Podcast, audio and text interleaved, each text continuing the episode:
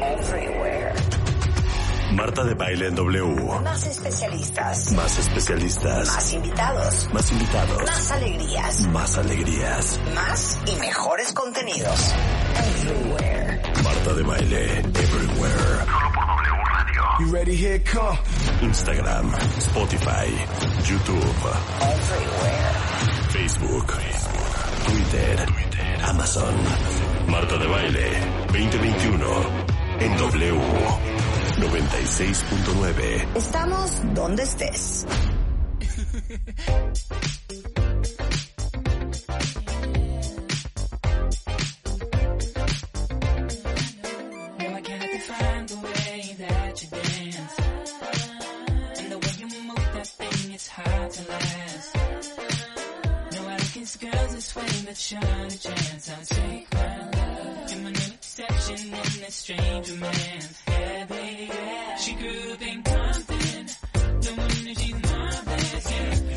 Preciosa, se llama Disco Maniac y es el gran Billy Vena.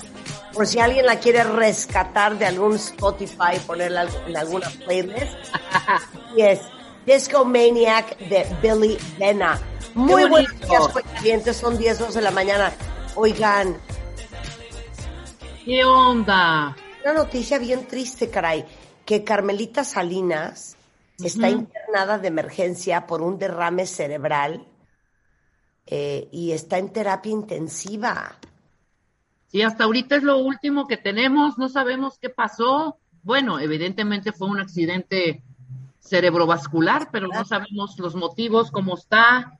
Ojalá que se recupere de verdad, doña Carmelita Salinas. Una institución, ¿cómo no? Claro, o sea, la nota es de hace cuatro horas y está en terapia intensiva de un hospital de la colonia Roma. Este, y la verdad es que no hay más detalles, caray, pero bueno, pues un abrazo y un beso a toda su familia. ¿La Roma será el, el Ángeles de, de Durango o el, o el Dalinde? Puede ser también. No sé en cuál hospital esté, pero ojalá que esté en muy buenas manos y se pueda recuperar, por supuesto. 100%, 100%. A ver, ¿qué más les tengo que decir antes de que empecemos de lleno el programa? Oigan, pues ahí viene el Master MOA el 5 de diciembre. Y saben que... Master Talks, Master Talks, Marta. Exacto, lo vamos a hacer presencial. Ya, necesitamos vernos cuentavientes. Entonces, obviamente, todos ustedes están más que invitados. Y básicamente es el domingo 5 de diciembre para que vayan organizándose y organizando a los hijos, etcétera, etcétera. Eh, lo vamos a hacer en la Ciudad de México, en Espacio Virreyes, en las Lomas de Chapultepec, en un espacio increíble que hemos hecho ya otras cosas antes ahí. Y ahí les va a quién voy a invitar, porque lo vamos a hacer a manera de Marta de Baile and Friends. Entonces voy a estar yo, va a estar Mario Guerra, y con Mario vamos a hablar de cómo pulirte para que sobreviva tu relación de pareja. Y si no haya cómo hacerle, ahora sí que, ¿cómo encuentras una nueva? Claro. Va a estar con nosotros Tere Díaz y vamos a hablar de el arte de la sana distancia y de los límites amorosos con la familia. Y adivinen a quién invité también. ¿Se acuerdan perfecto de Oscar Soto, nuestro astrólogo de cabecera, que nos predijo lo que iba a pasar en el 2020, que nos ha dicho tantas y tantas veces tantas cosas que terminaron sucediendo, es un gran astrólogo en la vida. Bueno, él predijo que yo iba a conocer a Spider-Man. Él escogió la fecha de mi boda, imagínense ustedes. Y va a venir Oscar Soto a contarnos cómo nos va a ir en el 2022. Casi, Claro. casi signo por signo, cuentavientes. ¿Cómo viene el 2022? No saben qué impresionante es Oscar. Y aparte sé que muchos de ustedes, cada vez que viene Oscar al programa, quieren una cita con él y está atascado, o sea, totalmente buqueado. Pero vamos a tener en el eh, Monster Talks a Oscar Soto el 5 de diciembre. Entonces, vamos a estar Mario, Tere, Oscar y yo. Es una mañana para convivir, para aprender, para carcajearnos, para darnos un abrazo navideño en Espacio Virreyos. Y si ustedes quieren comprar su boleto ahorita, tenemos el precio súper especial a dos pesos de verdad. Entonces, entren a, ¿qué es? mastermoa.com. Revistamoa.com también, y ahí vienen todos los datos. Ahí Exacto. tienen todos los datos. Ahorita los pone Julio Herrera en mi Twitter para que mm, ahí los compren. Obviamente es un espacio súper limitado, es cupo limitado, entonces para que no se queden sin su lugar, nos vemos el 5 de diciembre, cuentavientes. Ahí los veo a todos y ahora les pongo la liga para que compren su boleto ya o en revistamoa.com. Ahora sí, ¿qué vamos a hacer el día de hoy? Cállense los ojos. Viene Bernardo Barranco, nuestro sociólogo y experto en religión, y les va a contar la vida y milagro de Marcial Maciel y su legión de abusos. Entonces, hoy nos va a contar esa historia Bernardo Barranco y viene con José Barba Martín, doctor en literatura latinoamericana por la Universidad de Harvard y es ex miembro de la Congregación de los Legionarios de Cristo y fue víctima de los abusos sexuales de Marcial Maciel. No se vayan a perder esa historia. Natalie Marcus, Top 5 Superfoods en una dieta anti-aging. ¿Qué son los cinco alimentos que deberíamos de comer todos los días? Es más, voy a ver esta lista. A ver si de una vez para desayunar. Puta neta, espirulina. Bueno, les vamos a dar los superfoods. Hoy vamos a hablar, ¿están listos? Agárrense. 10 temas que debes tener resueltos antes de haber llegado a los 40. Está muy cañón eso. Tráscatelas, Yanko. ¡Qué miedo! O sea, aquí le van poniendo tachi palomita a todos de, híjole, no lo he hecho. Ya tengo 42 o ya tengo 38, me quedan dos años para resolver este temita. Entonces, ¿en qué basaste esta lista de 10 temas que tienes que tener resuelto antes de llegar a los 40? ¿Qué tal, mi querida Marta? Muy buenos días, ¿cómo estás? Eh, querida Rebeca, también te saludo con gusto. Y bueno, pues estos son temas que, que, fíjate, tienen que ver con algo muy particular, y es la madurez, la parte emocional, la parte en la que ya eché relajo en la adolescencia, en mi temprana juventud, en los 20, en los 30, como que me empecé a equilibrar, pero ya acercándome al cuarto piso o estando en el cuarto piso, pues ya no hay de, de que vamos a echar relajo veinteañero, ¿verdad? De que, Claro. de que le vamos a echar relajo a, a los adolescentes o, o andar ahí barrabaseándola, de plano no. Ya es un momento, y esto lo dicen los expertos en, en todo el tema humano, en todo el tema emocional, en donde pues como que la mayoría de personas sentamos cabeza en el cuarto piso, ¿sí? Seguimos Claro. siendo jóvenes, bueno, siguen, ya- yo ya no, siguen siendo jóvenes y están en la mejor etapa de la vida. Sin embargo, en el aspecto financiero, hay muchas cosas que siguen pendientes y la vida corre, la vida se va como agua entre los dedos. Yo todavía me acuerdo, aunque ustedes no, no lo crean, todavía me acuerdo cuando tenía yo 30 años, ¿sí? Y, y la verdad es que yo volteo la mirada y digo, caramba, pues parece que fue ayer, ¿no? ¡Cállate! ¡Cállate Sí. los ojos! ¿Estás de acuerdo, Entonces- mi querida Marta? Esta es la lista de las cosas que para los 40 años ya tienes que tener organizado. Ajá. Y empezamos con el fondo contingente. ¿Qué Algunos es le, llaman, algunos le llaman el fondo de emergencia, ¿sí? Sabemos perfectamente bien que estamos expuestos a que nos ocurra un accidente, una enfermedad, a que venga una pandemia. Eso no lo sabía esta generación, pero ahora ya lo sabemos, ¿sí? A que venga un huracán, a que venga un terremoto y, y- y de repente pues cierra mi negocio porque yo no tuve buena salud, porque tuve un accidente y cierra mi negocio porque hubo un huracán y acabó con él, cierra mi negocio porque hubo un sismo, ¿sí? La misma situación y, y, y de repente pues no tengo un 20 en la cartera. A No ver, les voy a preguntar a todos. Échenmelo ahorita en Twitter. ¿Quién de ustedes tiene un fondo contingente? Un Esa es una para excelente pregunta para, para abrir bocado.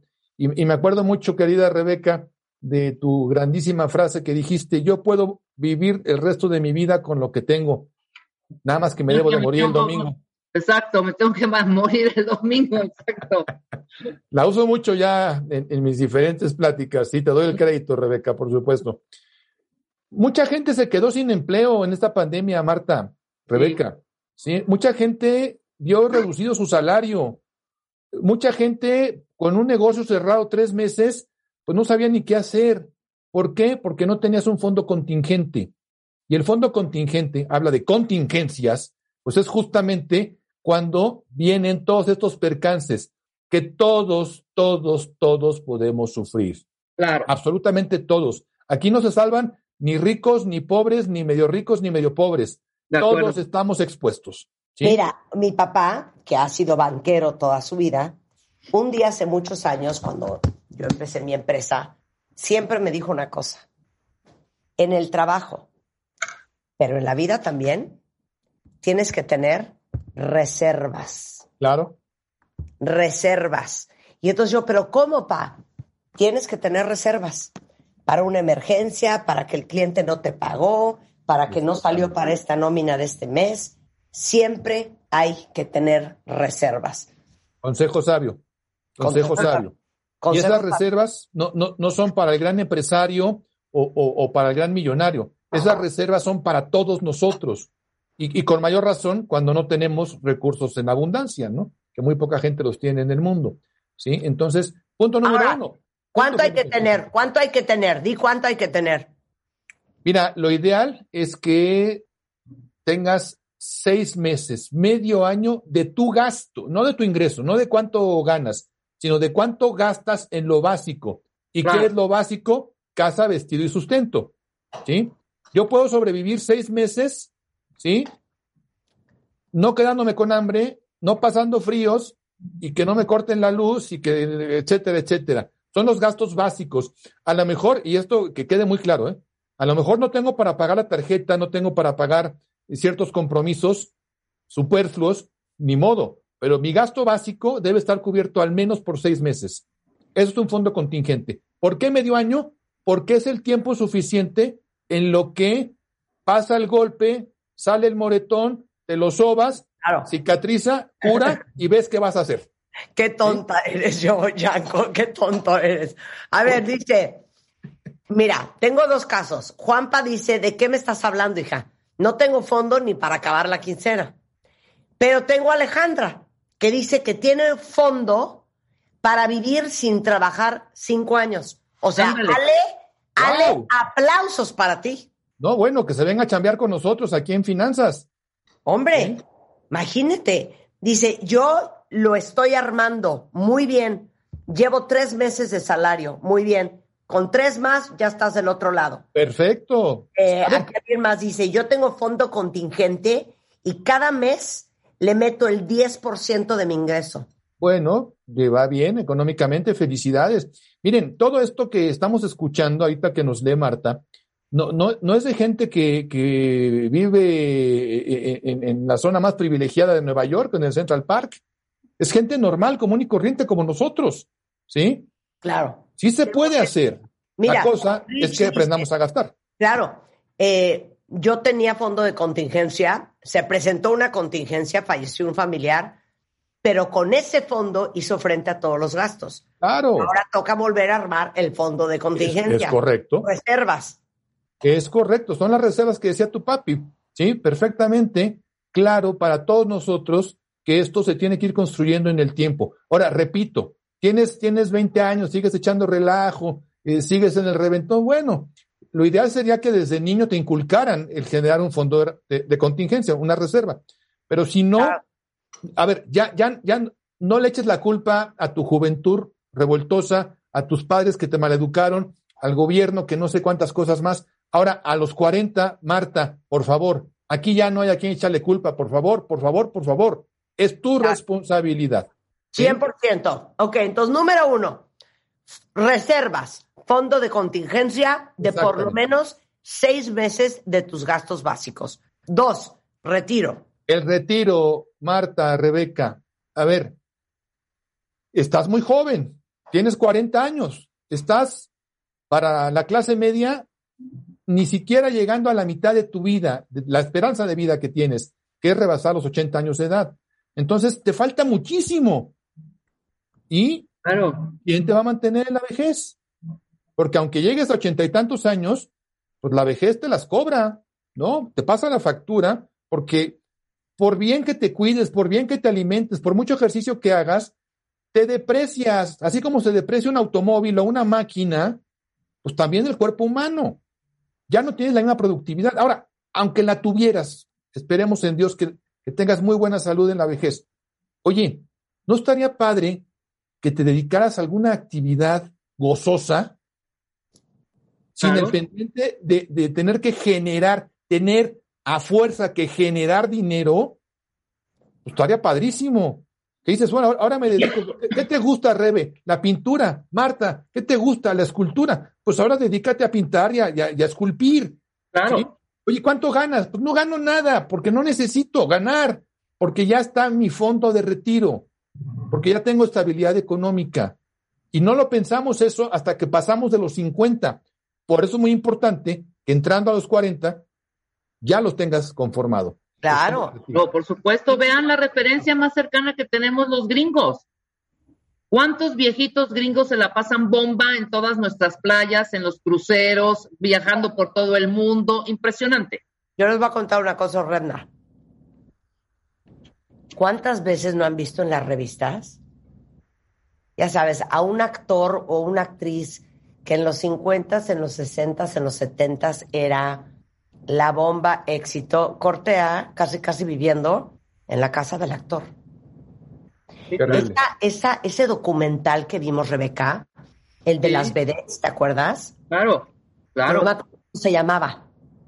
Tenía un nombre así, pero eran, estaban hacían, hacían honor a todas las vedettes de los 50, 60, estaba Lin May, estaba Rosy, Wanda, Wanda no sé Wanda qué. Seux, Exacto. O sea, ¿cómo Bellas de? Noche, creo que se llama. Claro, Bellas de Noche. Bellas de noche. ¿Cómo acabaron? Es que te lo juro que sí hay que pensar en el retiro. Porque ahora sí que Rebeca y yo no queremos acabar viviendo en la casa del locutor. poniéndonos el supositorio unas a otras. Exactamente. Ok. Para los 40 años, si tienes hijos, ya tienes que tener claro qué onda con su educación. ¿A qué te refieres, Janko? Oye, Marta, normalmente todos los clasemedieros queremos darle a nuestra descendencia, pues más de lo que tuvimos, ¿no? Creo Claro. que es algo muy propio de, de, de la mayoría, si no de todos, de la mayoría de papás, de mamás, ¿sí? Oye, a ver, ¿tienes idea cuánto cuesta una universidad privada en México? Y, y, y no te voy a decir en Estados Unidos o, o en Inglaterra o en Alemania, o sea, no, no, no, en México. Y si le sumas todo lo que es la educación académica, desde jardín de niños hasta preparatoria, a lo que es la universidad, pues son cifras de seis ceros, o sea, son cientos de miles de pesos. Ahora, yo no estoy en contra de la educación pública. Yo la mayor parte de mis estudios los hice en escuelas públicas. Claro. Pero yo te pregunto, ¿es fácil entrar hoy a la UNAM o al POLI o a la UAM? Por supuesto que no. Y hay gente que dice, bueno, no quiero ni siquiera que hagan el examen ahí, quiero que se vayan a la universidad fulana, perengana, de prestigio, ta, ta, que, que lo, lo- lo recalco, de prestigio, que no necesariamente la mejor. Pero muchos queremos que sí vayan a esas escuelas. ¿Cuánto te cuesta una universidad? Millón y medio de pesos una carrera, dos millones de pesos. ¿Los traes en la cartera, Marta? ¿Tú, Rebeca? ¿Los traes en la cartera? Evidentemente no. Entonces tienes que ir conformando a los 40, normalmente tus hijos, salvo que hayas metido la pata en la adolescencia, pues tus hijos están chiquitos, ¿no? Claro. Entonces todavía puedes afrontar perfectamente bien el estudio universitario haciendo un fondo, comprando un seguro, comprando una beca, prepagando incluso en las universidades. Pero tienes que destinar parte de este dinero, si no para el, el 100% de la colegiatura, cuando menos para un porcentaje muy importante que te permita cuando lleguen tus hijos a la universidad terminar de pagar. ¿Sí? Ahora, lo ideal sería comprar un seguro de educación casi, casi cuando tu hijo nace. Dijiste algo clave, Marta. Se llama largo plazo. Si yo te digo, Marta, vamos a ahorrar tú y yo, invitamos a Rebeca, los tres vamos a ahorrar para un proyectazo de aquí a diciembre. Pues me vas a decir, maestro, estás loco, o sea, faltan tres semanas, ¿no? Pero si tú me dices, oye, vamos a hacer un proyecto, Rebeca, tú y yo, para, para el 2025, bueno, pues la cosa cambia porque tenemos mucho tiempo para planear. Y si me dices, vamos a hacerlo para dentro de 18 años que entra a la universidad, por vida de Dios. Dijiste algo clave, Marta. Lo ideal es que al nacer tu hija, tu hijo, estés comprando un seguro educacional que te 100%. permita cubrir buena parte, si no el total, buena parte de sus estudios universitarios. Y si no quieren estudiar, porque hay gente que me pregunta, bueno, y si no me estudia porque se quiere dedicar al comercio, porque salió medio burris, por lo que quieras y mandes, pues le puedes poner un negocio apoyándole, ¿sí? Con un consultorio, con un despacho, con una tienda, con un lo que sea.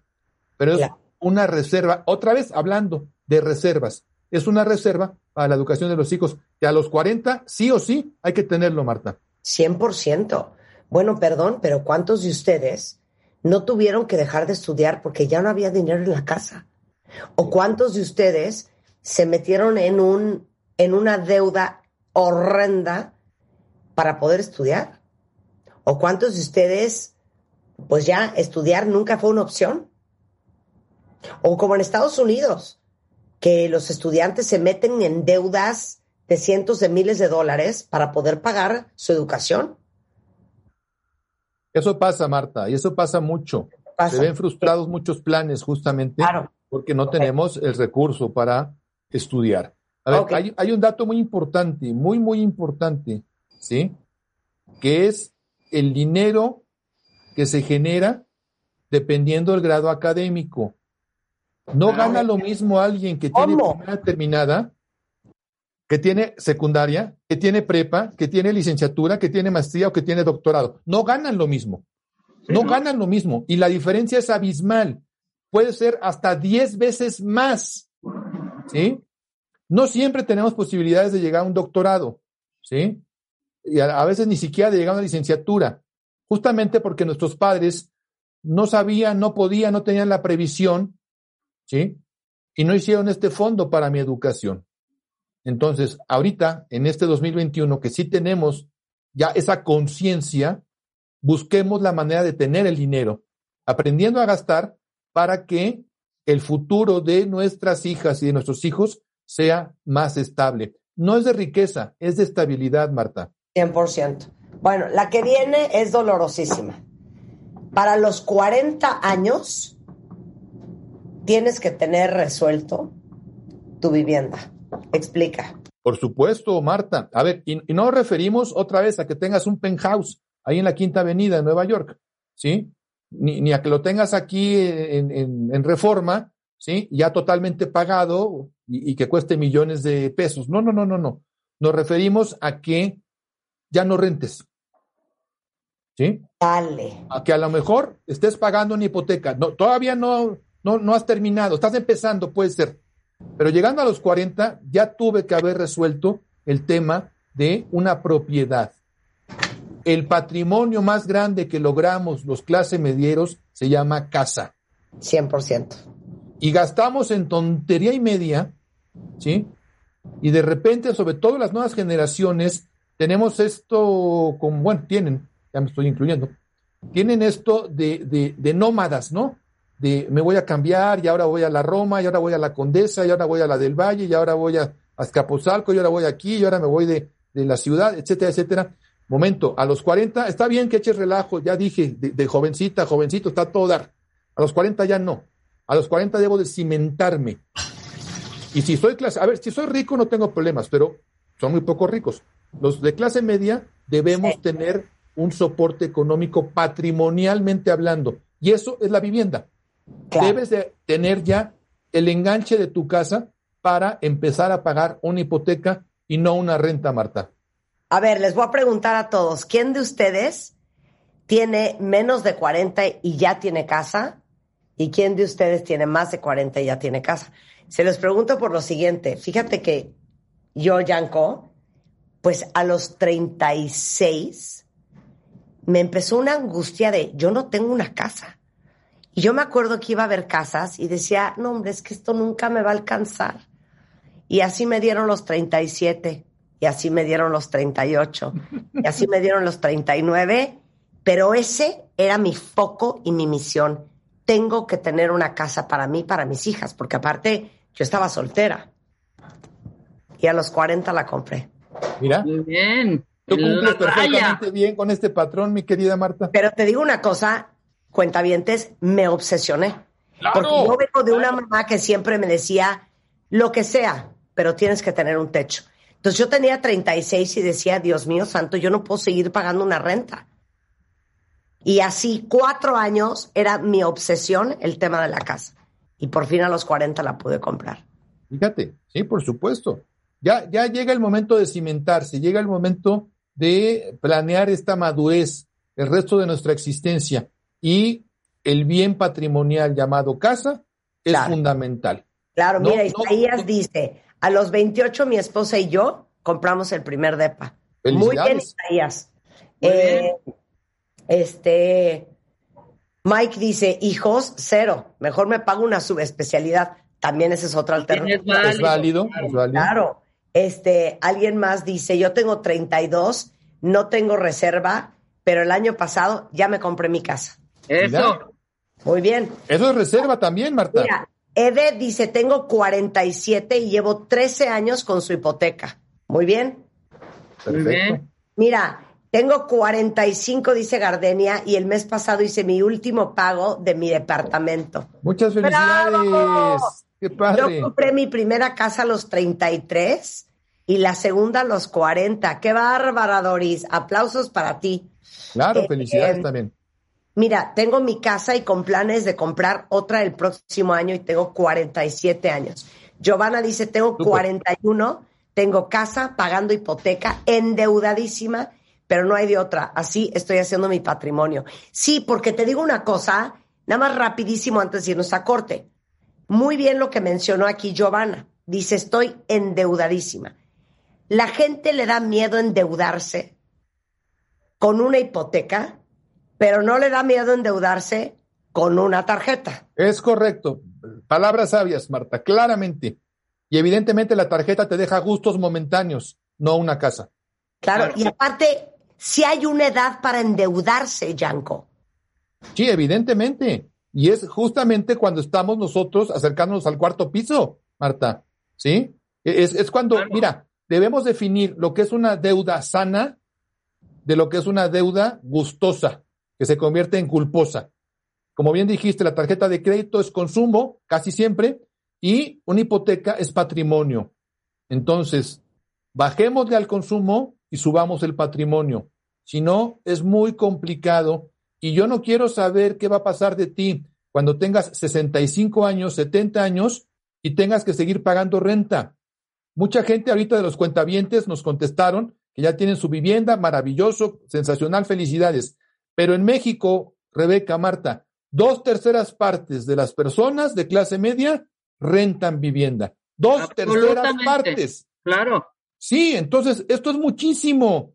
Pero pregúntame qué auto traen, pregúntame en qué restaurantes comen. Claro, no, hay que ponerse claro. las pilas y obsesionarse con el cuento de la vivienda. Regresando del corte, tienes que tener un balance positivo, estrategia de inversión y otras cosas que tienes que tener resuelto eh, a los 40 con Yanko Abundis, nuestro experto en educación financiera, hoy en W Radio.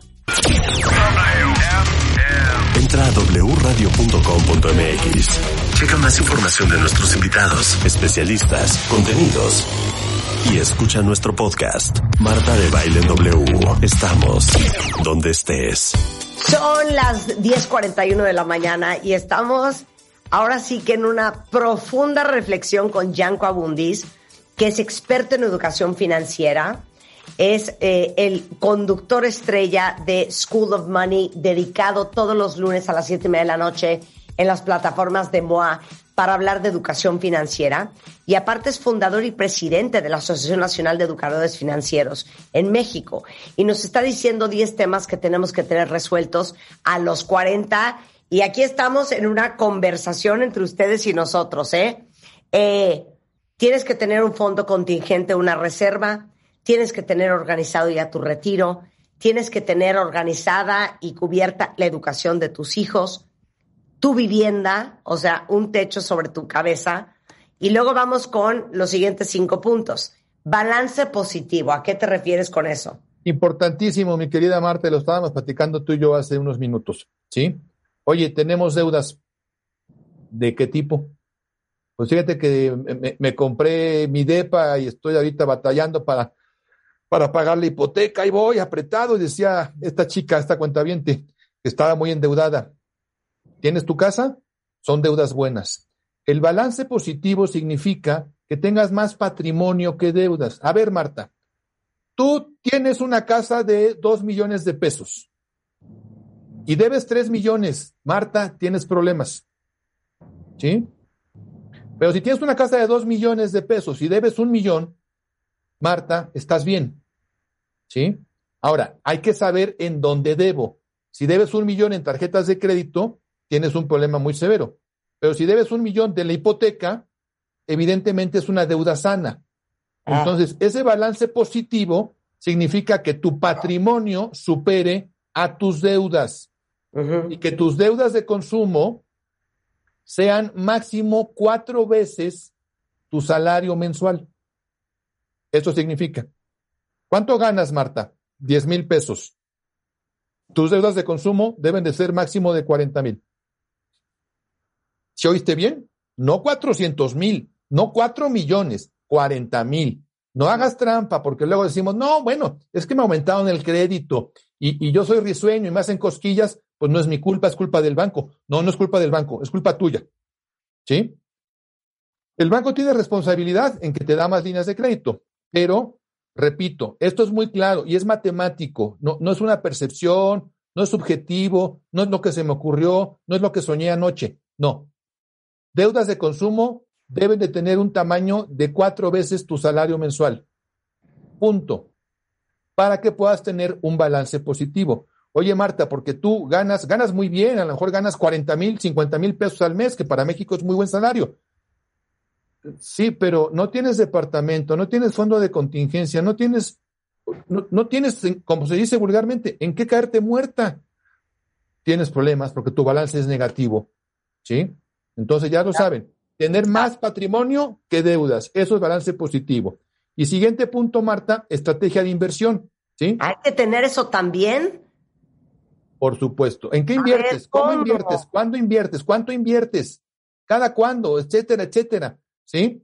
Preguntas repetitivas si quieres, pero una estrategia de inversión. Oye, pero yo no soy financiero, no la mueles. Eso déjalo para los matemáticos o para, para gente experta en la materia. No, no, no, no, no. Hace mucho, ¿sí? Los planes de inversión estaban destinados para los cuates millonetas. Hoy tenemos acceso con, con un peso a través de las Afores. Tenemos acceso con 100 pesos a través de CETES Directo. Hoy podemos invertir con una estrategia, no importa el monto. Recuerden, no es un tema de montos, es un tema de decidirnos a que el dinero genere más dinero. Tu estrategia de inversión es en qué voy a invertir, cómo voy a invertir, dependiendo de algo que ya hemos platicado muchas veces, Marta, Rebeca, los plazos. Ajá. A ver, cuando estás en los 40, puedes hablar perfectamente bien de largo plazo, que son cinco años, ¿sí? Cuando llegas a los 60, ya cinco años, pues como que ya no te ayuda tanto porque baja tu productividad, pero a los 40 es obligado que tengas bien claras, Marta, Rebeca, tus metas financieras. ¿Qué quieres? ¿Quieres comprarte un departamento en la colonia Condesa porque está de moda? ¿O quieres a lo mejor un departamento en Acapulco porque te gusta la playa? ¿O, o qué tal un, un- departamentito en San Miguel de Allende porque a mí me gusta mucho lo colonial? O incluso en el extranjero. Bueno, padrísimo. Cada quien sus metas. Las metas financieras, esto es bien importante, deben de ser claras, precisas, ambiciosas, pero alcanzables. A ver, si yo estoy pensando en comprarme un pisito en París, justo enfrente de la Torre Eiffel, pues sí es una meta muy ambiciosa, pero no es alcanzable, no para mí. Entonces yo no califico, punto, se acabó, ya ni la pienses, ya, deshazte de ella. Pero a lo mejor sí puedo pensar en ese departamento, en la colonia que más me gusta, en la, en la ciudad donde vivo, ¿sí? Entonces, es muy En claro. la calle de París, en el centro. Ajá. ¿Por qué? Exacto, mi Rebe. ¿Sí? Eso es la estrategia de inversión en función de los plazos. Y vamos a un punto Vale. que poco, poco pela la gente, Marta, poco le hacemos caso. Incluyéndonos en Latinoamérica, ¿sí? Somos de los países que menos consumimos seguros. Esto es vergonzoso, penoso. Grandes fortunas, Marta, Marta, Rebeca, grandes fortunas se han ido a la basura por un accidente o por una enfermedad.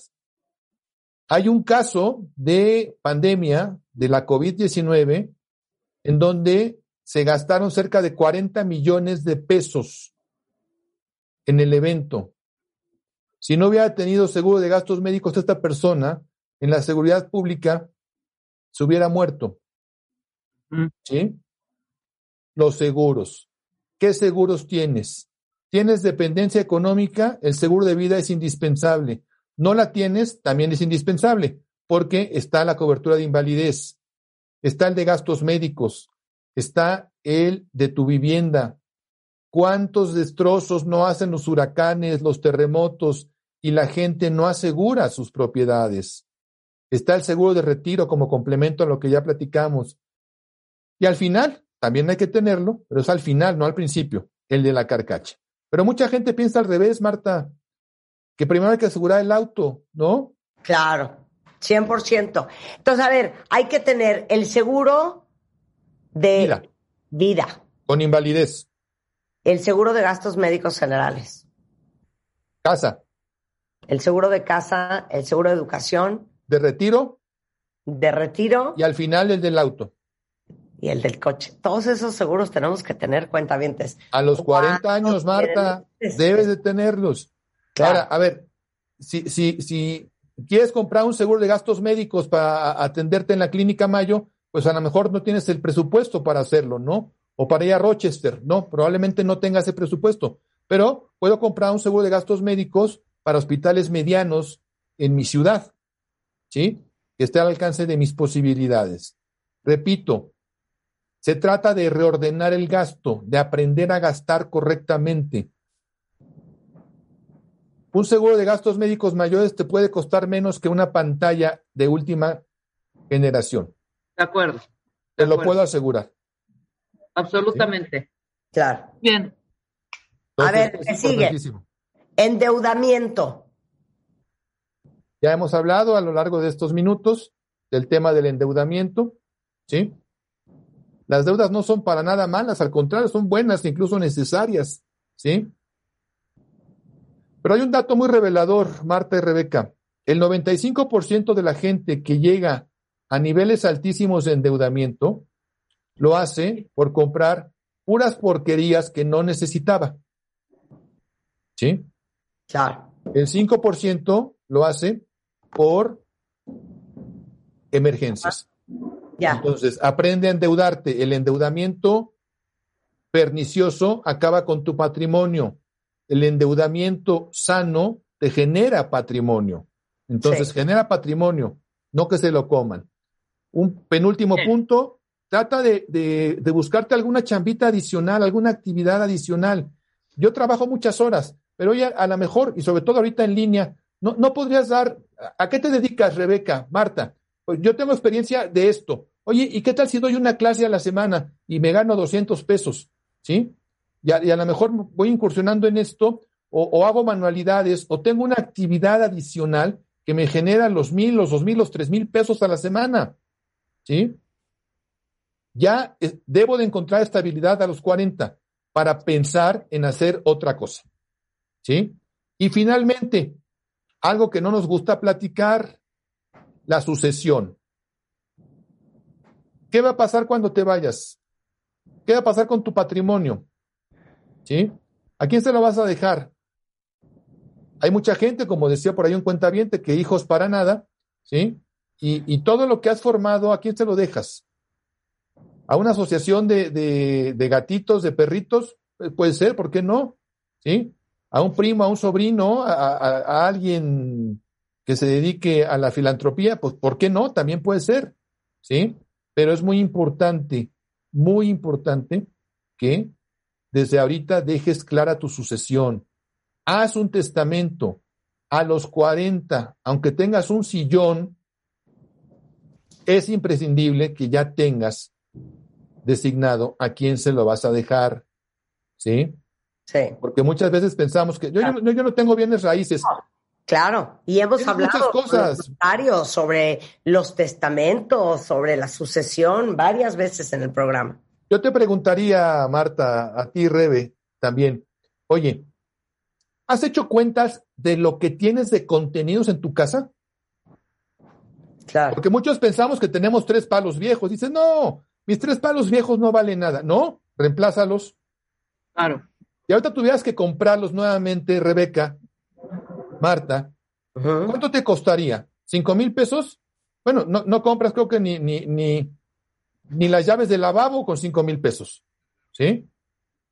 Entonces, tienes que dejar muy clara la sucesión, sobre todo cuando tienes patrimonio. Y algo muy importante que la gente luego no conoce bien. Todo lo que se maneja con sistema financiero no va en testamento, es ajeno al testamento. ¿Sí? Claro. Por ejemplo, en un seguro de vida, los beneficiarios no van en testamento, se ponen dentro del contrato de seguro que se llama póliza. En la cuenta bancaria, en la cuenta de inversión, en la cuenta de Afore. No se deja en testamento, se deja Ya. determinado en cada cuenta a quién se le deja el dinero. En estos 100%. puntos terminamos, mi querida Marta. Bueno, yo les quiero decir que Yanko da clases de esto todos los lunes, gratis, a las siete y media de la noche en las plataformas de revista MOA, en School of Money, porque entendemos todos que nos romaneamos trabajando para generar nuestro patrimonio y no es posible que estemos tronando los dedos y después rogándole a los 75 años a los hijos que nos mantengan. Eso ya no puede ser. Por eso damos clases de esto en Revista MOA. Es arroba Yanko Abundis por si quieren hablar directamente con él en Twitter. Y Yanko, un placer tenerte aquí y gracias por esta clase intensa de las cosas que tenemos que tener resueltas a los 40. Un Querida abrazo. Marta, te mando un abrazo, querida Rebeca, igual. Gracias, Buenos días. Chaco. Un beso. Con esto hacemos gracias. una pausa regresando. Cinco superfoods y el anti-aging. Y vamos a tener a un testimonio de, un, eh, de una víctima de abuso sexual a manos de Marcial Maciel. Va a estar con nosotros el día de hoy José Barba Martín y Bernardo Barranco, hablando de Marcial Maciel eh, y su legión de abusos en W Radio antes de la una. No se vayan. Marta de Baile Everywhere. Síguenos en Facebook como Marta de Baile y en Twitter, arroba Marta de Baile. Estamos de regreso en W Radio, son las 11.39 de la mañana y ya llegó con nosotros nuestra nutrióloga funcional de cabecera, Natalie Marcus de House, y hoy vamos a hablar de cómo permanecer eternamente bella, bella.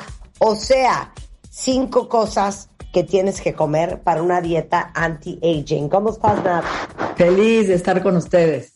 Sí, hoy vamos a darles cinco secretos biohackers, cinco superfoods, porque tenemos que tra- trabajar a favor de nuestra salud, a favor de nuestro cuerpo. Darle a esto, a este cuerpo maravilloso, reserva de antioxidantes, de vitaminas y minerales a través de cinco alimentos los más sanos del planeta que se llaman superfoods. ¿Por qué son superfoods?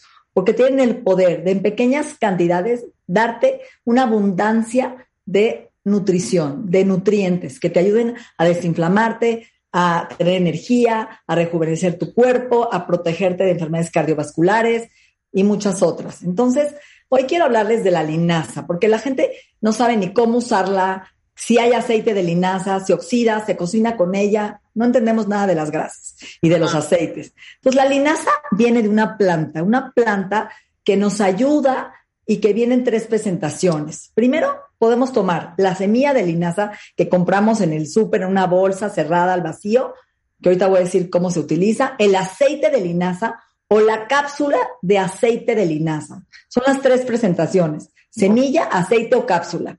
El aceite de linaza es un omega 3, se llama ácido alfa-linolénico, que se convierte en omega 3 de pescado, en DHA. Entonces, mucha gente vegetariana que no come pescado, que no toma el omega 3 animal, tiene que tomar la linaza, esta grasa alfa-linolénico, que es tipo omega 3, que se convierte en DHA. Por eso es tan importante, porque la linaza ayuda a la retina, que es DHA, ayuda a mejorar los axiomas, las neuronas, y ayuda a desinflamar todo tu cuerpo. Este aceite, esta grasa maravillosa de omega 3 de la linaza, ayuda a la salud cardiovascular. Por ejemplo, no sé si has visto, Marta, estas mujeres o hombres que tienen Sjogren, que es una enfermedad autoinmune, que no tienen lágrimas, que están secos de los ojos. Sí, Bueno. sí, sí, sí, yo tengo una amiga que tiene eso.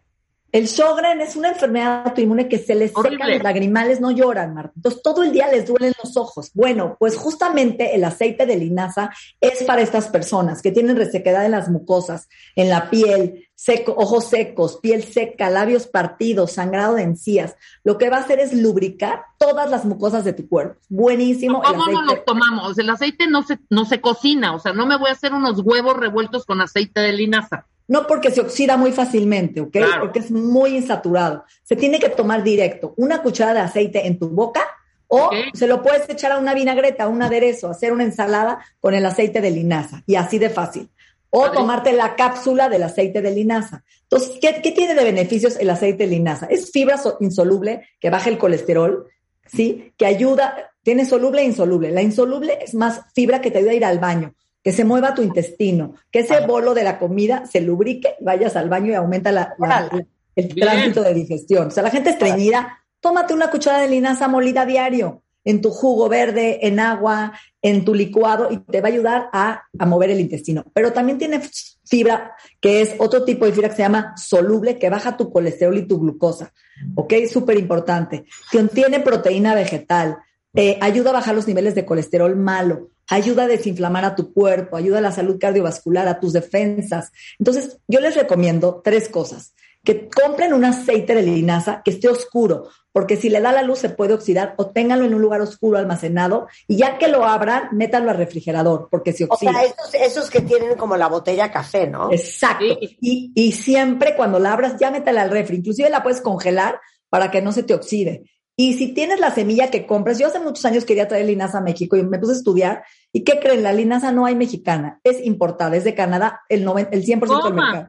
Oh, Viene de Canadá y cuando compras la bolsita que viene como al vacío, es para que no se oxide. La abres y métela al refri, no la dejes afuera porque es grasa y la grasa se oxida. El germen es donde está el aceitito, entonces se te, va, te va a oxidar y vas a ver horrible a rancio tu semilla o tu aceitito. ¿Y la semilla, cómo, la- qué voy a hacer con las semillas? También si como la- Ajá.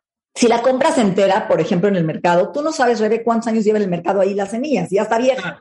Entonces te recomiendo que la compres en un empaque sellado que diga s- semilla de linaza molida. ¿Qué significa? Que esta semilla ya la molieron, ya la metieron a altas temperaturas a romper el germen para sacar el aceite y activar el aceite y al tenerla molida ya está lista para que tú la consumas y le quitaron la cascarita que puede impedir que la absorbas, ¿no? Entonces usa una cucharada de linaza ya molida en tu, por ejemplo, yo la puedo espolvorear en mi fruta, en un yogur griego, en un jugo verde, en un licuado de proteína, e inclusive a veces en una sopa de verduras sabe como crujiente a nuez. Entonces la pueden usar todos los días, una cucharada de linaza molida y además tomarte una cucharada de aceite de linaza o una cápsula que ya viene de aceite de linaza al día para tu O sea, piel. las dos cosas. Las dos cosas. Yo diría semilla y aceite, exacto. Porque vas a bajar colesterol, te vas a desinflamar, vas a mejorar tu piel. Y además te ayuda a la fertilidad, a las defensas, a la mujer, sobre todo al síndrome premenstrual, te quita el dolor, la inflamación. ¿Ok? Es buenísimo. Entonces, ok, ya hablamos de la linaza. Ahora vamos a hablar de la chía, que es como el segundo superfood que tiene que ver con omega 3. Es muy parecida a la linaza en sus funciones, pero la chía tiene casi 30 a 36% de grasas omega 3 para tu cerebro y para tus ojos y para tu piel. La chía además contiene cinco veces más, fíjate esto, cantidad de calcio y magnesio que la leche. O sea, tiene minerales. Claro. La chía es un superfood que tiene tres veces más eh, vitamina C que los arándanos y antioxidantes. Baja el colesterol, limpia los triglicéridos, te ayuda también a la piel y es un antiinflamatorio. Entonces, la gente vegana que nos está escuchando, que no come mucho pescado o que no come sardinas, la chila linaza nos van a ayudar a dar estas grasas omega 3 para el cerebro y para los ojos. ¿Ok? Entonces, la chía viene del sur de México, ahí sí tenemos chía, y también Sí. de Guatemala. Es un árbol, ¿lo has visto? Es precioso, es como una plantita como el amaranto. Los mayas, los mayas de Azteca usaban muchísima chía.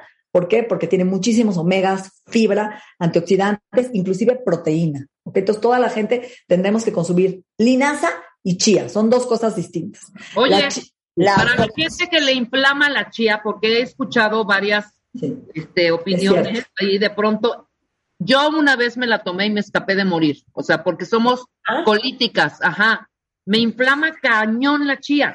Es por la fibra, es cierto, ¿eh? tienes razón. A ver, entonces, tanto la linaza como la chía, cuando tú la metes en agua a remojar, sacan como un gel, no sé si has visto. Sí, sí, sí, sí. Cuando haces un pudín de chía, tú quieres un pudín de chía, pones a remojar la chía y sale un gelecito. Ese gelecito es como un prebiótico, es un, se llama mucílago. Es un tipo de gel que es la fibra justamente que va a ayudar a darle consistencia a los pasteles, a los platillos, al pudín de chía. Por eso la gente que no quiere usar huevo en las recetas pone a remojar chía y ese mismo gel es como hace los postres veganos en vez del huevo.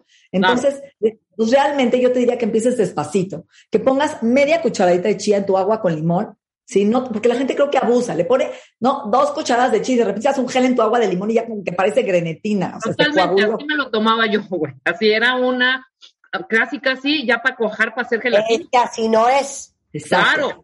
Ya que te lo vayas a tomar, para que no lo dejes 20 años en el gel en el agua de limón, y échale una cucharadita de chía a tu agua, revuélvela y vétela tomando. Si la dejas mucho tiempo, se te va a hacer ese gel y te vas a inflamar. Entonces Ok. empieza, si ya lo vas a cocinar, por ejemplo, yo lo que hago es, les voy a dar una receta regalada. Pones una cuchara de chía en medio vaso de leche o vegetal de, le- de almendra de coco. La dejas media hora ahí.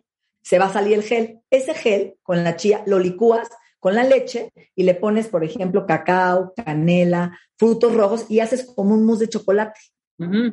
Lo pones en el refri Delicioso, y, claro. y ya, y le puedes poner colágeno o proteína vegetal y ya tienes tu mousse de chocolate con la chía. Entonces empiecen de menos a más. Gente que tiene colitis, síndrome de colon irritable, la fibra inflama. Empieza con un cuartito de cucharadita de chía o linaza, dos, tres días. ¿Te cayó bien? Aumentale a media. Cayó bien hasta una. No te pases de una cucharada al día, porque siento que el abuso también por eso nos inflamamos. Muy bien, perfecto. El siguiente. Ok, la maca. La maca es el afrodisíaco de los Andes. Es un superfood que viene de, de Perú. Allá le llamaban, por ejemplo, el oro negro. Hay maca negra, no sé si la conocen, y maca blanca y maca roja. La, la más, la que usamos en México es la blanca, pero la negra es como para el hombre que quiere virilidad, sexo, ¿no? Este, testosterona. Órala, órala. Órala. Entonces, la maca tiene proteína, hasta un 10% de proteína. Tiene aminoácidos esenciales que podría tener un pollo, un pescado en la maca. Lo usan para aumentar energía física. Yo digo que los, los, los peruanos, los incas, construían esos templos porque tomaban maca. O sea, es como un, es un tubérculo, es como el camote, ¿no? Y te da energi- energía física, perseverancia, estamina y sobre todo ayuda a la gente que no se puede embarazar para la fertilidad, para regular las hormonas sexuales. Hay gente que dice que entonces no tomo maca si ya no me quiero embarazar o me voy a embarazar. No, te ayuda a regular tus hormonas. Aunque hayas tenido ya hijos, la maca yo la estoy usando ahorita para la menopausia y es una maravilla. Te quita bochornos, te ayuda a dormir, te pone de buen humor, te ayuda al, apetito sexual, mejora la fatiga crónica. Tiene vitamina C, vitamina E, complejo B, minerales como calcio, fósforo, magnesio, hierro. Entonces yo te recomiendo que tomes una cucharada de maca en tu licuado de proteína, en, tu, en un postre, que, en un pudín de chía, en la avena, haces una papilla de avena y ponle tu chía y tu maca junto, la revuelves, te comes tu avena con dos superfoods, que es súper fácil de hacer, ¿no? Entonces usa la maca en cualquier jugo verde, smoothie, una cucharada. Y si no te gusta el sabor, que sabe medio aterroso, cómprate una cápsula de maca al día, tómate una Claro. cápsula. O sea, no está tan complicado. Exacto. Pero, pero lo que quiero es que empiecen a usar estos superfoods sin miedo, que, vayas rotando. Un día linaza, un día chía, un día tu maca y empieces a involucrar estos superfoods en tu plan de alimentación. Oye, nada más quiero agregar cuentavientes. Es que si checan a Natalie Marcus, ustedes dirían, güey, a ver, o sea, lo que, lo que ella está diciendo y lo que ella consume y lo que, que ahorita vas a decir donde compramos también todos los suplementos que tienes, si la ven ahorita, ¿cuántos años tienes, Natalie? 50, ¿no? 50. parece de 30. Una bebuca, una bebuca guapa. O sea, de verdad, todo lo que ella les dice es real y todo lo que estamos diciendo acá también es súper, súper, súper confiable. El, el pro- el- el problema es que no tenemos disciplina, ¿sabes? Es cierto, yo pasé un año difícil, la menopausia, la verdad, nadie habla de eso, pero sí te merma tu cerebro y tu sueño, y de verdad que he buscado y lo he hecho conmigo, y la maca no saben cómo me ha ayudado en la menopausia. Hay gente que tuvo cáncer, por ejemplo, que no puede tomar hormonas, la maca lo puede tomar, y es un, es un camote que le va a ayudar a balancear sus hormonas y a disminuir los síntomas de andropausia y menopausia. No hay que hablar nada más de la mujer. Tú tienes muchos cuentavientes hombres que nos siguen y que la maca le va a ayudar al hombre a estar de buenas. También el hombre tiene andropausia, también el hombre se siente cansado, fatigado, estresado y hay que darle maca, energía. Gracias, Rebe, por tus flores, pero sí me siento ahorita muy bien. ¿eh? Eso, eso es todo. ok, ahora vamos a hablar de espirulina. sí, espirulina y la clorela. Son dos algas. clorela. Clorela, son dos algas muy importantes. La gente, el doctor Mauricio González esta semana posteó y dijo, dejen de usar sal del Himalaya porque no tiene yodo y puede volverse un tema de salud. Y tiene razón. Hoy la sal de mesa le pusieron yodo para evitar las deficiencias a nivel de tiroides y a nivel de fibrosis en la mama. Pero la sal del Himalaya no tiene yodo, tiene otros minerales y la gente está abusando solo de sal del Himalaya y se le está olvidando el yodo. Entonces hay que usar las dos, tanto la sal del Himalaya y como la sal de mesa que tiene yodo, o buscar una sal del Himalaya que tenga yodo, que sí hay, la venden en todos lados. Pero ¿qué creen que tiene yodo? La espirulina y la clorela. Estas dos algas, que nunca consumimos algas en la dieta, porque no sabemos ni cómo cocinarlas, es la verdad, tienen hierro, tienen vitamina B12, tienen yodo, regulan la presión arterial, disminuyen el colesterol, te quitan anemia, sobre todo la gente que no consume carne, productos animales, tiene que aprender a consumir algas. Las japonesas usan muchísimas algas, la dieta oriental es una maravilla para evitar fibrosis en las mamas, fortalece tus defensas, te da energía, previene el envejecimiento y Te dime voy a decir una cosa que estaba pensando ahorita, que ahora que pienso, mi hermana la mayor, fíjate que estaba muy avanzada a su tiempo. Porque yo me acuerdo mi hermana en los ochentas que tomaba dos cosas y me explicaba y me echaba un rollo y yo decía, esta está loca. Acidophilus, que es una probiótico. probiótico, acidófilos, el Align famoso gringo, Exacto. Ajá. Y espirulina. ¿de veras? Imagínate cómo veíamos la espirulina en los ochentas. Yo pensaba que mi hermana estaba loca. Y agarraba las cucharadas de la espirulina verde y las metía en un agua con un jugo. Y yo decía, esta mujer está loca.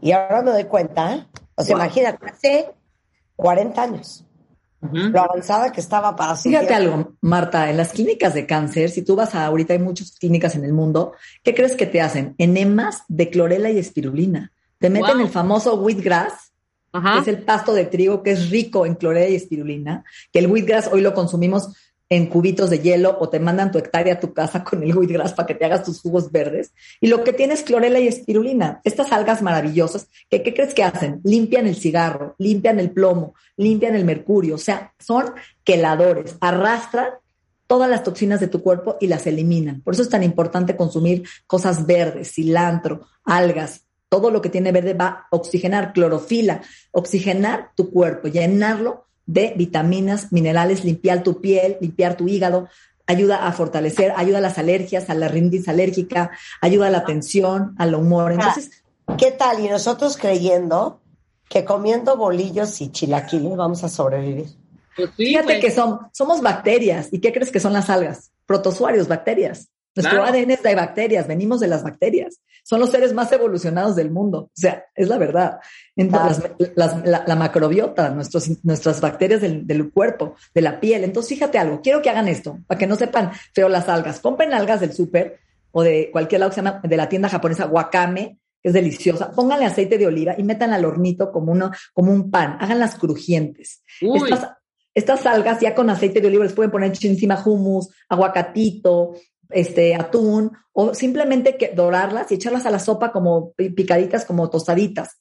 Y enseñarle a los niños a usar algas en sopa de tofu, de miso, este, en cualquier platillo, picarle un poquito de algas hasta arribita, ¿ok? Y si no, tomen clorela y espirulina o en cápsulas o en polvo. En su jugo verde, sí, sabe, no sabe tan mal, pueden echársela ahí o tomarse dos cápsulas diario. y eso es una forma muy fácil de obtener eh, los beneficios de las algas. Ok, Padrísimo. antes de que se nos termine el tiempo, el hemp. El último, la semilla de hemp o cáñamo. No sé si has oído que ya hoy hay ropa de hemp, de cáñamo. Mm, Hay jabones, hay cosméticos. ¿Por qué? Porque es una planta, la planta de cáñamo, que es de una forma biodegradable, que no contamina, es ecológica, es autosustentable, la gente la está usando y además te da más de 18 aminoácidos de como la proteína, o sea, tiene proteína vegetal en altas dosis, tiene omegas, omega 3, importantísimo para la salud humana, para las hormonas, ¿sí? La gente que es vegana tiene que consumir esta proteína de cáñamo en licuados, en jugos, donde pueda. Y la más fácil esta planta, que además tiene eh, carbohidratos, tiene proteínas, tiene fibra dietética, se la pueden dar a los niños, a la gente adulta, sabe como a, a- a semillitas de ajonjolí, pero sabor un poquito más amargo, a nuez. Entonces, en todas las ensaladas le pueden espolvorear una cucharada de semillas de hemp. Si pueden empanizar el pollo con semillas de hemp, el pescado sabe delicioso, junto con amaranto. Lo, lo pueden echar una sopita espolvoreado, lo pueden tomar directo como colación. Las semillitas son deliciosas y lo que nos va a hacer es realmente prevenir el envejecimiento, tener grasas buenas para tu cerebro, para tu piel, para tus hormonas sexuales. Recuerda que las hormonas vienen de la grasa, grasa buena. Entonces nos ayuda esta proteína de hemp, esta semilla de hemp, a agarrar de alguna forma proteína de una forma fácil y sencilla. Sensacional. A todo esto se dedica Natalie. Eso hace una nutrióloga funcional. Nutre tu cuerpo, no, no, no es para ponerte a dieta nada más, y para nutrir el cuerpo de todo lo que te hace falta. ¿Dónde te encuentras, Natalie? Es www.nataliemarcus.com con THY, ahí está mi página donde pueden tener, encontrar ahí en Bienesta MX, tengo redes, tengo Instagram, tengo TikTok, tengo YouTube, todo, ahí están nuestros programas, Spotify, con todas las recetas y consejos y Teléfono de tiendabienesta.com. Bienesta. 52 59 14 14. O la tienda Bienesta. Tiendabienesta.com, ahí viene la espirulina, el aceite de linaza, las cápsulas, la chía, la maca. A Bueno, nivel, la próxima vez que alguien les ofrezca un vaso de chía, digan sí, muchísimas gracias. No le hagan el fuchi. Exacto. Exacto. Gracias. Gracias, chicas. del corte, híjole. La legión de horrores y de abusos del padre Marcial Maciel. Está Bernardo Barranco con nosotros. Y tenemos a José Barba Martín, doctor en estudios latinoamericanos de la Universidad de Harvard, que literal estuvo víctima de abuso sexual de las manos de Marcial Maciel. Regresando del corte, no se vayan. Marta de Baile Everywhere. Síguenos en Facebook como Marta de Baile arroba Marta de Baile. Estamos de regreso, son las 12.13 de la tarde en W Radio.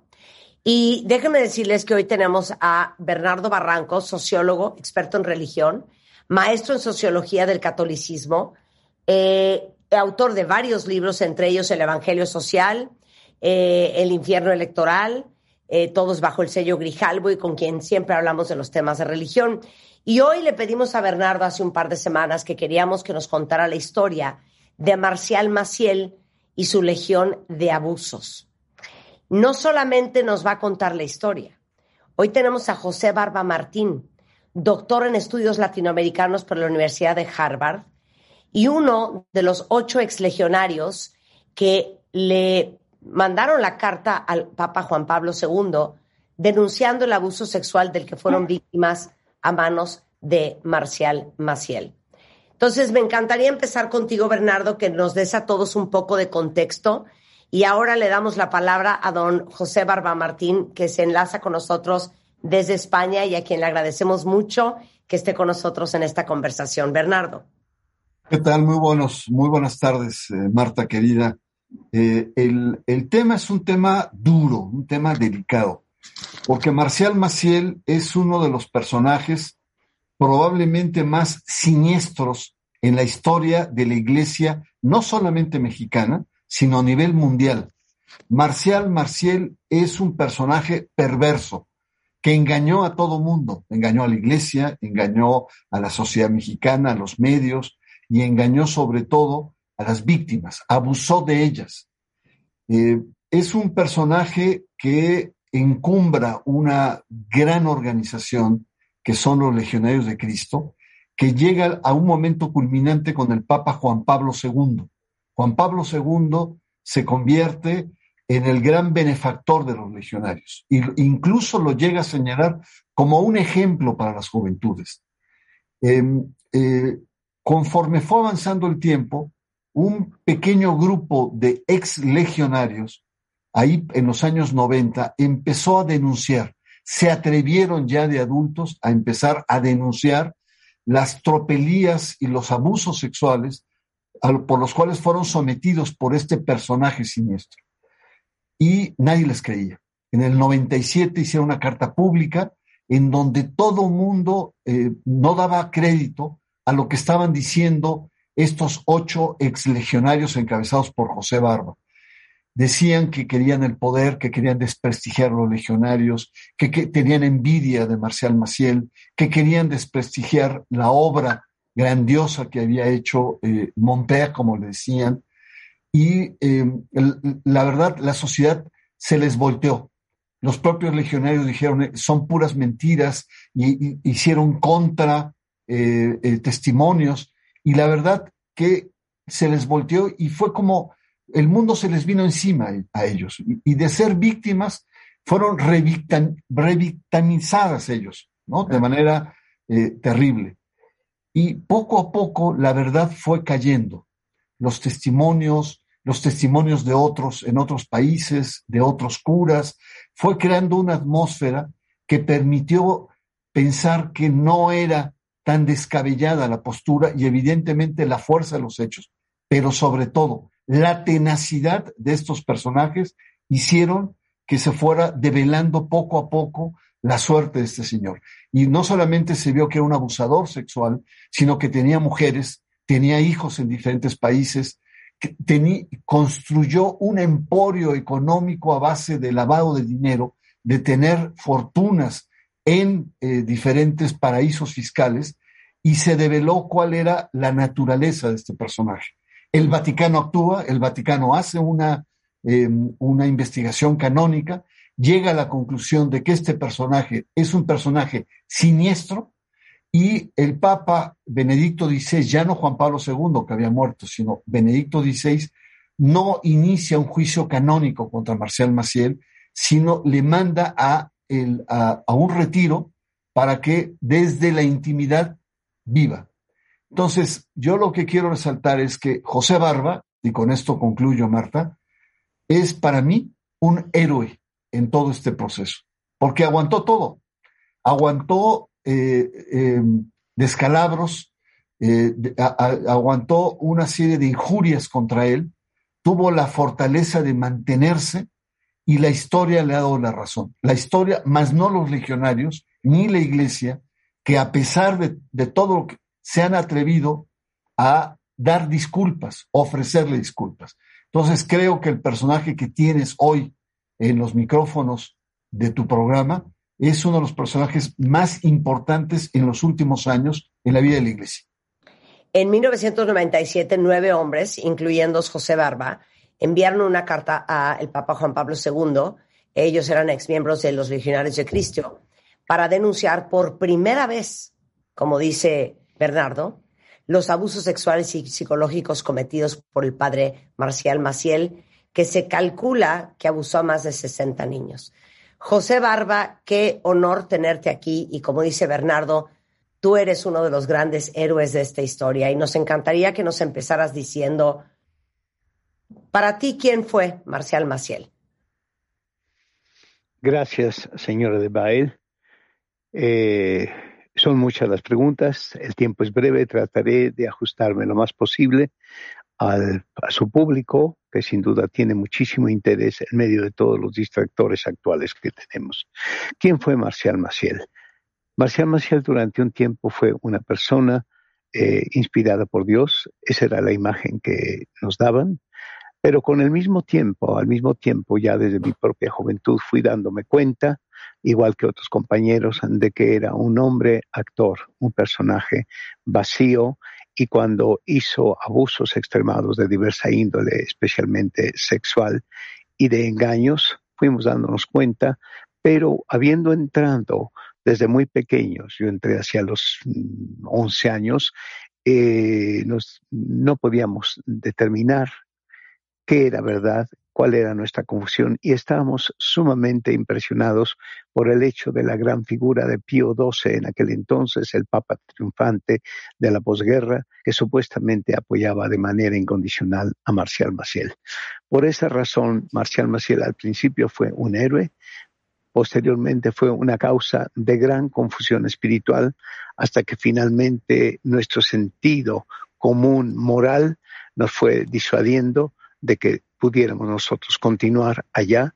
Volvimos de alguna manera a ser eh, atraídos para colaborar en el hecho educativo social, pero volvimos a darnos cuenta de que la institución de los legionarios de Cristo era una forma de aparecer. Ellos tienen, como dije en el ensayo que presentó amablemente eh, en su libro coordinado don Bernardo, eh, tienen un modus operandi y un modus apparendi, un modo de obrar y un modo de aparecer.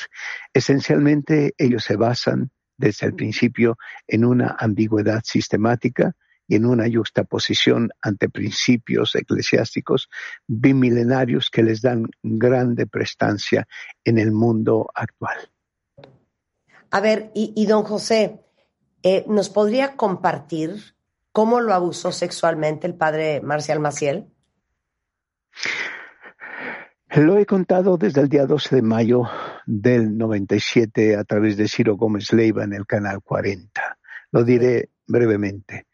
Era el último jueves de 1995, en marzo. Me llamó mientras yo estaba trabajando en Los Olivos, cerca de la piscina, a través de un compañero de Monterrey, Santiago Cuandro Farías, con urgencia que me dirigiera yo hacia la enfermería. Cuando yo entré, iba saliendo de manera molesta otro exlegionario que había sido compañero mío en España y que era sobrino nieto del cardenal Pedro Segura, eh, eh, malquistado con Franco en la época de los años 50 y 60, 50 especialmente. Entonces, eh, cuando yo entré, encontré una enfermería eh, oscura, eh, con la presencia solamente de otra persona, de un español, que era Félix Alarcón Hoyos, eh, madrileño, eh, eh, a cuya familia, constituida solamente por su hermana y su madre, puesto que el padre y el hijo, hermano de él, habían sido asesinados en la Guerra Civil Española. Entonces él se quedó, me llamó Marcial Maciel, yo me senté en la cama en la que él estaba sin pijama, simplemente con camiseta de manga corta, y me separé a distancia porque yo llegaba sudando. Repito, eran como las 12 del día de ese último jueves de marzo y yo había estado trabajando empezó a hablarme de manera relativamente trivial, pero al poco tiempo empezó a decirme que él tenía una enfermedad que le causaba mucho dolor y que él tenía permiso de su santidad Pío XII, exactamente con esas palabras, para que unas monjitas le dieran masaje en sus partes viriles para calmarle el dolor. Y me preguntó si yo quería ayudarlo a aliviar su dolor. Entonces yo me sentí muy nervioso, yo no me tocaba casi ni a mí mismo al bañarme porque con el tiempo al llegar a Roma, todos los que éramos inocentes, sencillos, muchachos normales, adquiríamos aproximadamente hasta los seis meses de noviciado una enfermedad mental de obsesión de que todo era pecado. Entonces yo me sentí muy mal, pero le dije, sí, lo voy a ayudar. Me llevó la mano con sus manos, me llevó la mano hacia su miembro, pero yo vi que estaba erecto y el sentido común, aunque yo apenas iba cumpliendo los 16 años, me decía que no puede uno tener un dolor al mismo tiempo que tiene una erección. Su miembro estaba erguido, yo extendí la mano tensa, mm, en el fondo mi lenguaje corporal decía que no quería hacerlo, se enojó, me sacó violentamente la mano de las sábanas y me dijo simplemente, no sabes hacerlo. Pues yo obviamente me sentí, como he dicho alguna vez doblemente humillado y me quedé en silencio, pero me aparté más todavía hacia el fondo de la cama, sentado eh, hacia la piecera. Siguió él hablando de manera bastante trivial, que era muy común en él, después de lo que me había dicho. Luego se irguió, se acercó hacia mí y empezó a decirme que quería explicarme dónde era, dónde le dolía, pero empezó a abrirme los botones del pantalón de la bragueta, en aquel entonces no teníamos zipper, eh, y empezó a tocarme y yo le rogué que no. Me eché sobre mí mismo, protegiendo mi, mi cuerpo, y, y me decía, pero es que tú no entiendes, yo tengo que explicarte.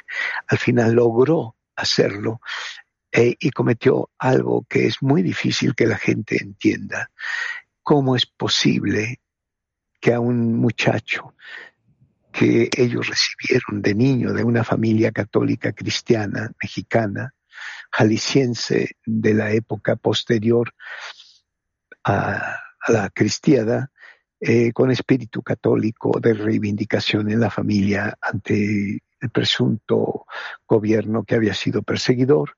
El caso es que él empezó a manipularme, a tocarme, empezó a masturbarme de una manera loca, verdaderamente loca, y me causó mucho daño sí me causó erección, yo nunca había tenido una cosa así, me causó un derrame seminal, me sentí sumamente confuso, me eché a llorar, le rogaba que no lo hiciera, estaba presente este Félix Alarcón Hoyos, no se salió de allí, nada más miraba hacia el campo de básquetbol desde la enfermería y cuando ya Maciel sintió que había logrado lo que quería, pero de una manera enferma. Yo creo que estaba drogado. Me causó tal daño que en el pene me rompió el frenillo y durante varios días estuve con un dolor muy grande porque la urea al orinar me causaba ardor y yo no podía acudir a nadie y menos ahí mismo para que me curaran. Así que durante unos cuatro días yo trataba de curarme con agua porque no podía acudir al enfermero. Marcial Maciel siguió, pero lo más importante fue el cinismo, digo yo, con que se comportó después de eso. Cuando me gritó, tienes que volver porque yo iba saliendo, no sabía qué hacer. Determino que era jueves porque en mi cuarto ya tenía la ropa limpia que se nos ponía el jueves y el tiempo climático me advertía que ya estaba mejorando. En aquel entonces no hacía tanto frío al final de marzo. Entonces me senté en mi cama a llorar.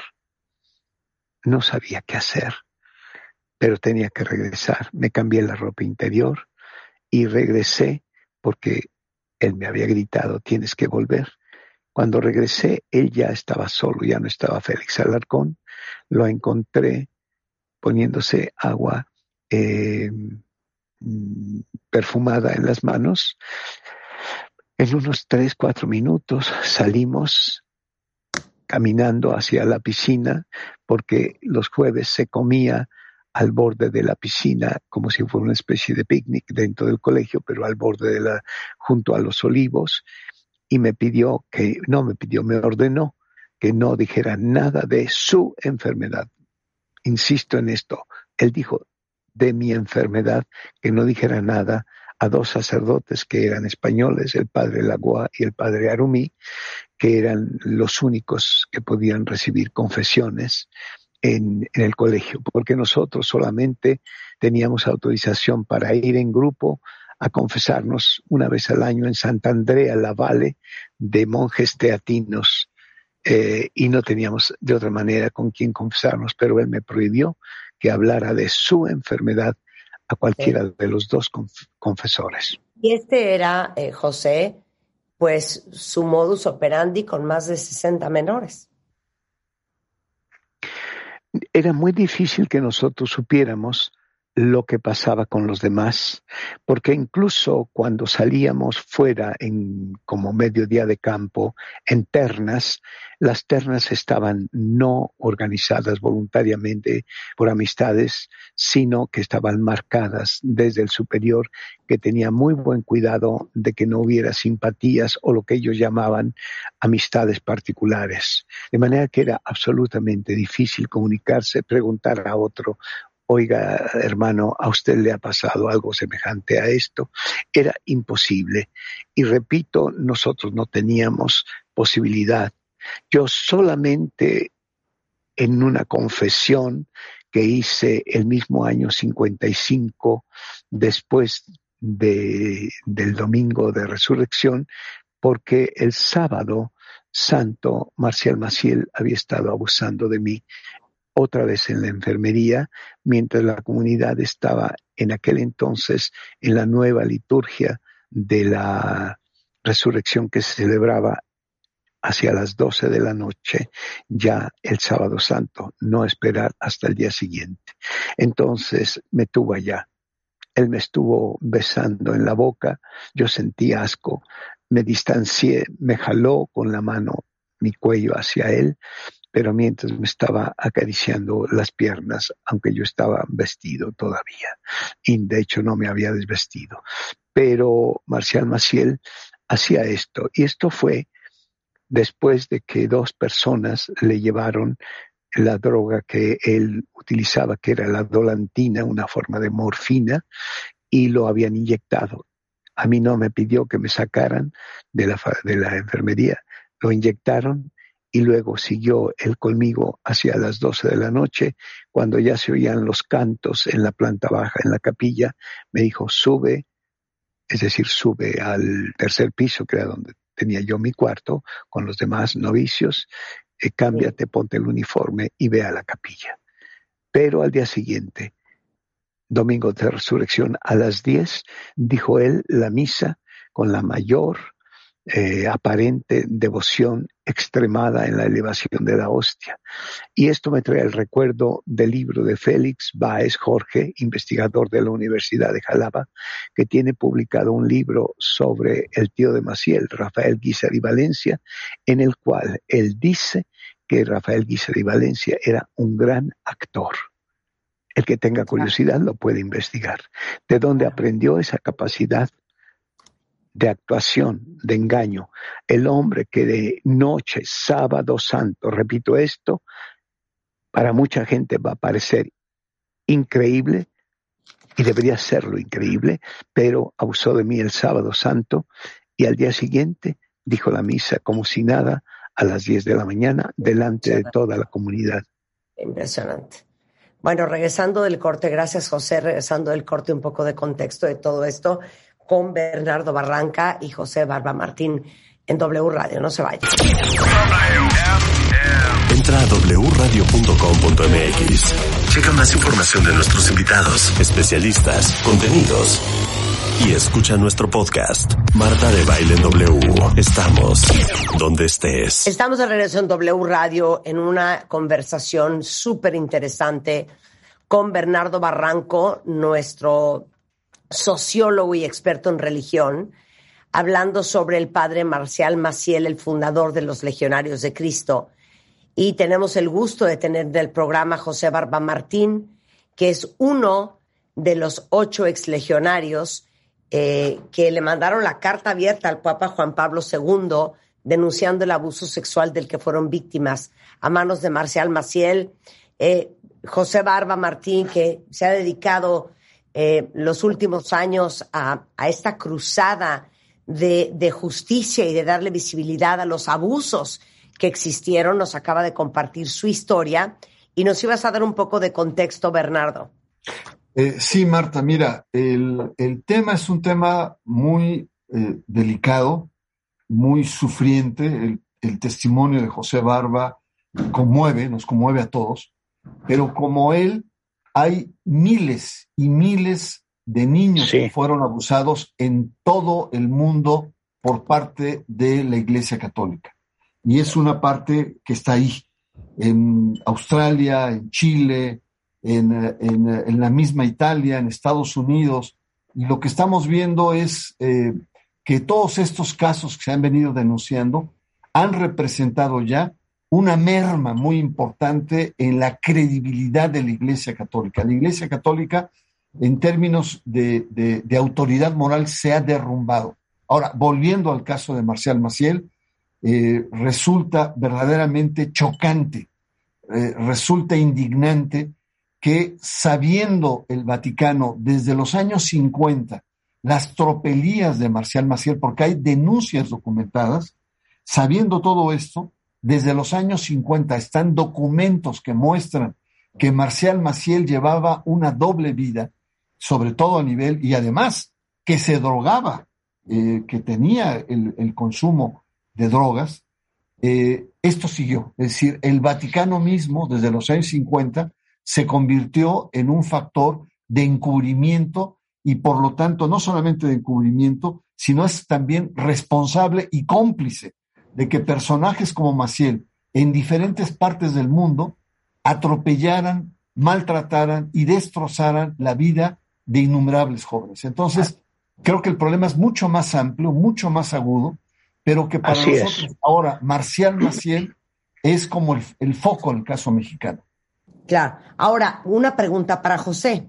José, ¿cómo te explicas en su momento y hasta la fecha la absoluta eh, eh, incredulidad del Vaticano y que los legionarios de Cristo sigan existiendo después de todo lo que ha pasado?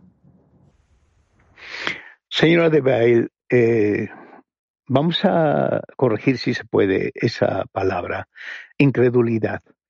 El Vaticano, que es no solamente Vaticano, sino Estado Vaticano, Iglesia Santa Sede, frente al ciudadano fiel y sumiso a la única monarquía actual total que existe en el mundo, que es la, Santa Sede, eh, no se trata de incredulidad, se trata de que perfectamente saben de lo que están hablando, lo que están diciendo, pero lo expresó nuestra abogada, la doctora Marta Vegan, desde el año 99, a finales del 99, un año y pico después de que presentamos la demanda el 17, sábado 17 de octubre del 98, cuando me dijo por teléfono, es mejor que ocho hombres inocentes sufran injusticia, es decir, que no nos hicieran caso a nuestra demanda en el Vaticano, era preferible eso, siendo abogada, dijo eso, a que miles de católicos perdieran la fe. Al final de cuentas, la fe la siguen perdiendo precisamente por el mayor escándalo, porque no ha habido incredulidad por parte del Vaticano. Eso es mentira. Mire usted, el mismo Rogelio Cabrera, que se reunió con nosotros antes de ir al Vaticano en febrero de, hace tres años, eh, se reunió con Alberto Atié, con Fernando González, con servidor, porque me llamó a través de Alfonso Miranda. Estuvimos hablando y lo que, la manera como abrió la conversación Rogelio Cabrera fue, pues yo de estas cosas de las que vamos a hablar, solamente he leído algo en los periódicos, pero no sé. Esto es realmente irresponsable, porque si existen cosas tan graves, no solo en los periódicos, en la televisión, en la radio, era como para instrumentar desde entonces, desde los años 90, pero mucho antes también, para instrumentar una investigación. Mire, la iglesia co- con Daniel Portillo Treviso titulado La prevención en la iglesia, el entorno protector de la catequesis.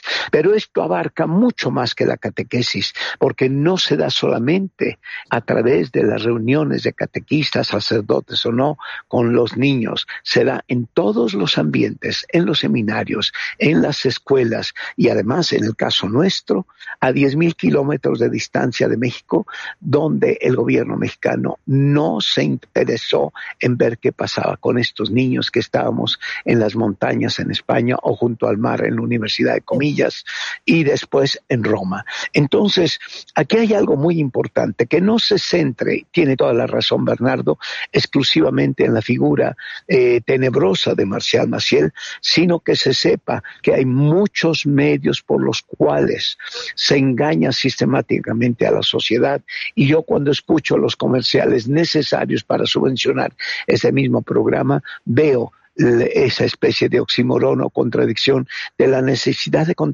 de concentrarse para meditar, juzgar, pensar en tan graves daños y al mismo tiempo tener que estar distraídos por diversas cosas y sin embargo no se podría hacer esto si no hubiera patrocinadores. Quiero señalar algo, la carta que escribió y que creo que mencionó Bernardo, supuestamente Juan Pablo II al padre Maciel el 15 de noviembre del año eh, 97 no fue escrita por eh, el Papa, fue escrita por Felipe Castro, un legionario de Morelia, pero fue enviada al Vaticano a través de todos los contactos tenían Angelo Sodano, Stanislao Diwis, el secretario particular del Papa, y la firmó el Papa y puso su sello y fue publicada en los siete diarios más importantes de la Ciudad de México.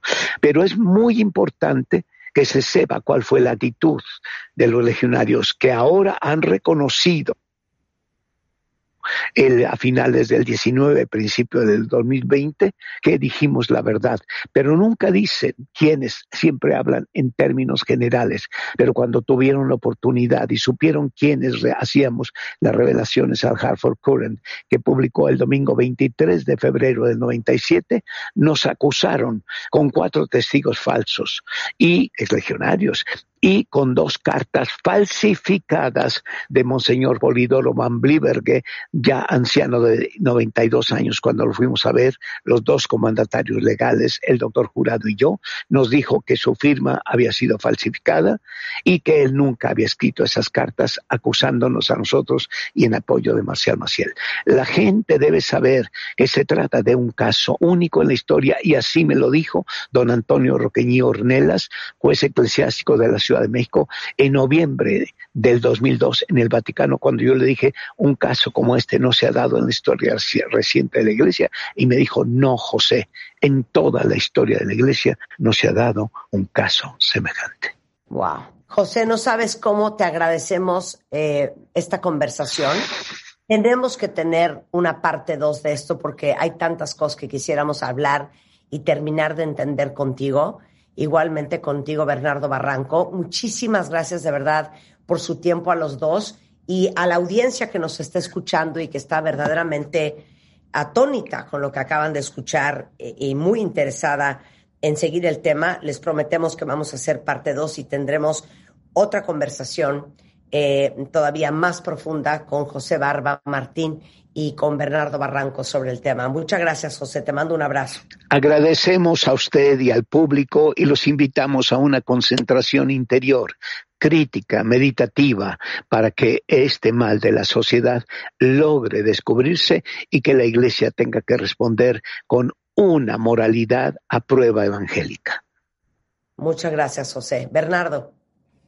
No, nada, al contrario, encantado de seguir conversando. Es un tema que da para mucho más y creo, y te agradezco Marta tu apertura y también a la audiencia, pero creo que son temas que tienen que ser abiertos socialmente, que ten- tenemos que debatirlos con apertura y sobre todo pues con mucha lealtad, sobre todo a las víctimas, a las víctimas que a veces no tenemos sensibilidad de lo que están viviendo y de lo que pasaron.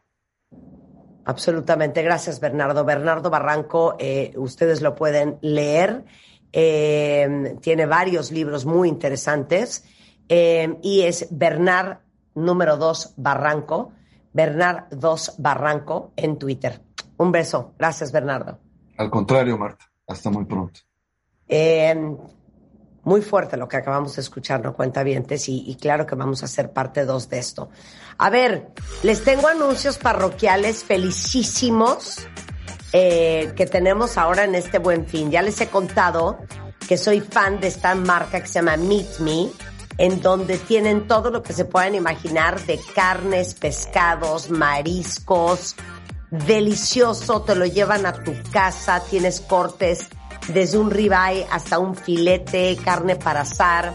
Pueden hacer sus pedidos en meat, M-E-A-T, me, M-E, punto M-X, meetme.mx. Llega rapidísimo, llega congelado y les he platicado que usan una tecnología especializada de menos de 40 grados para que los alimentos se conserven perfectamente y que no pierdan sus nutrientes ni su sabor.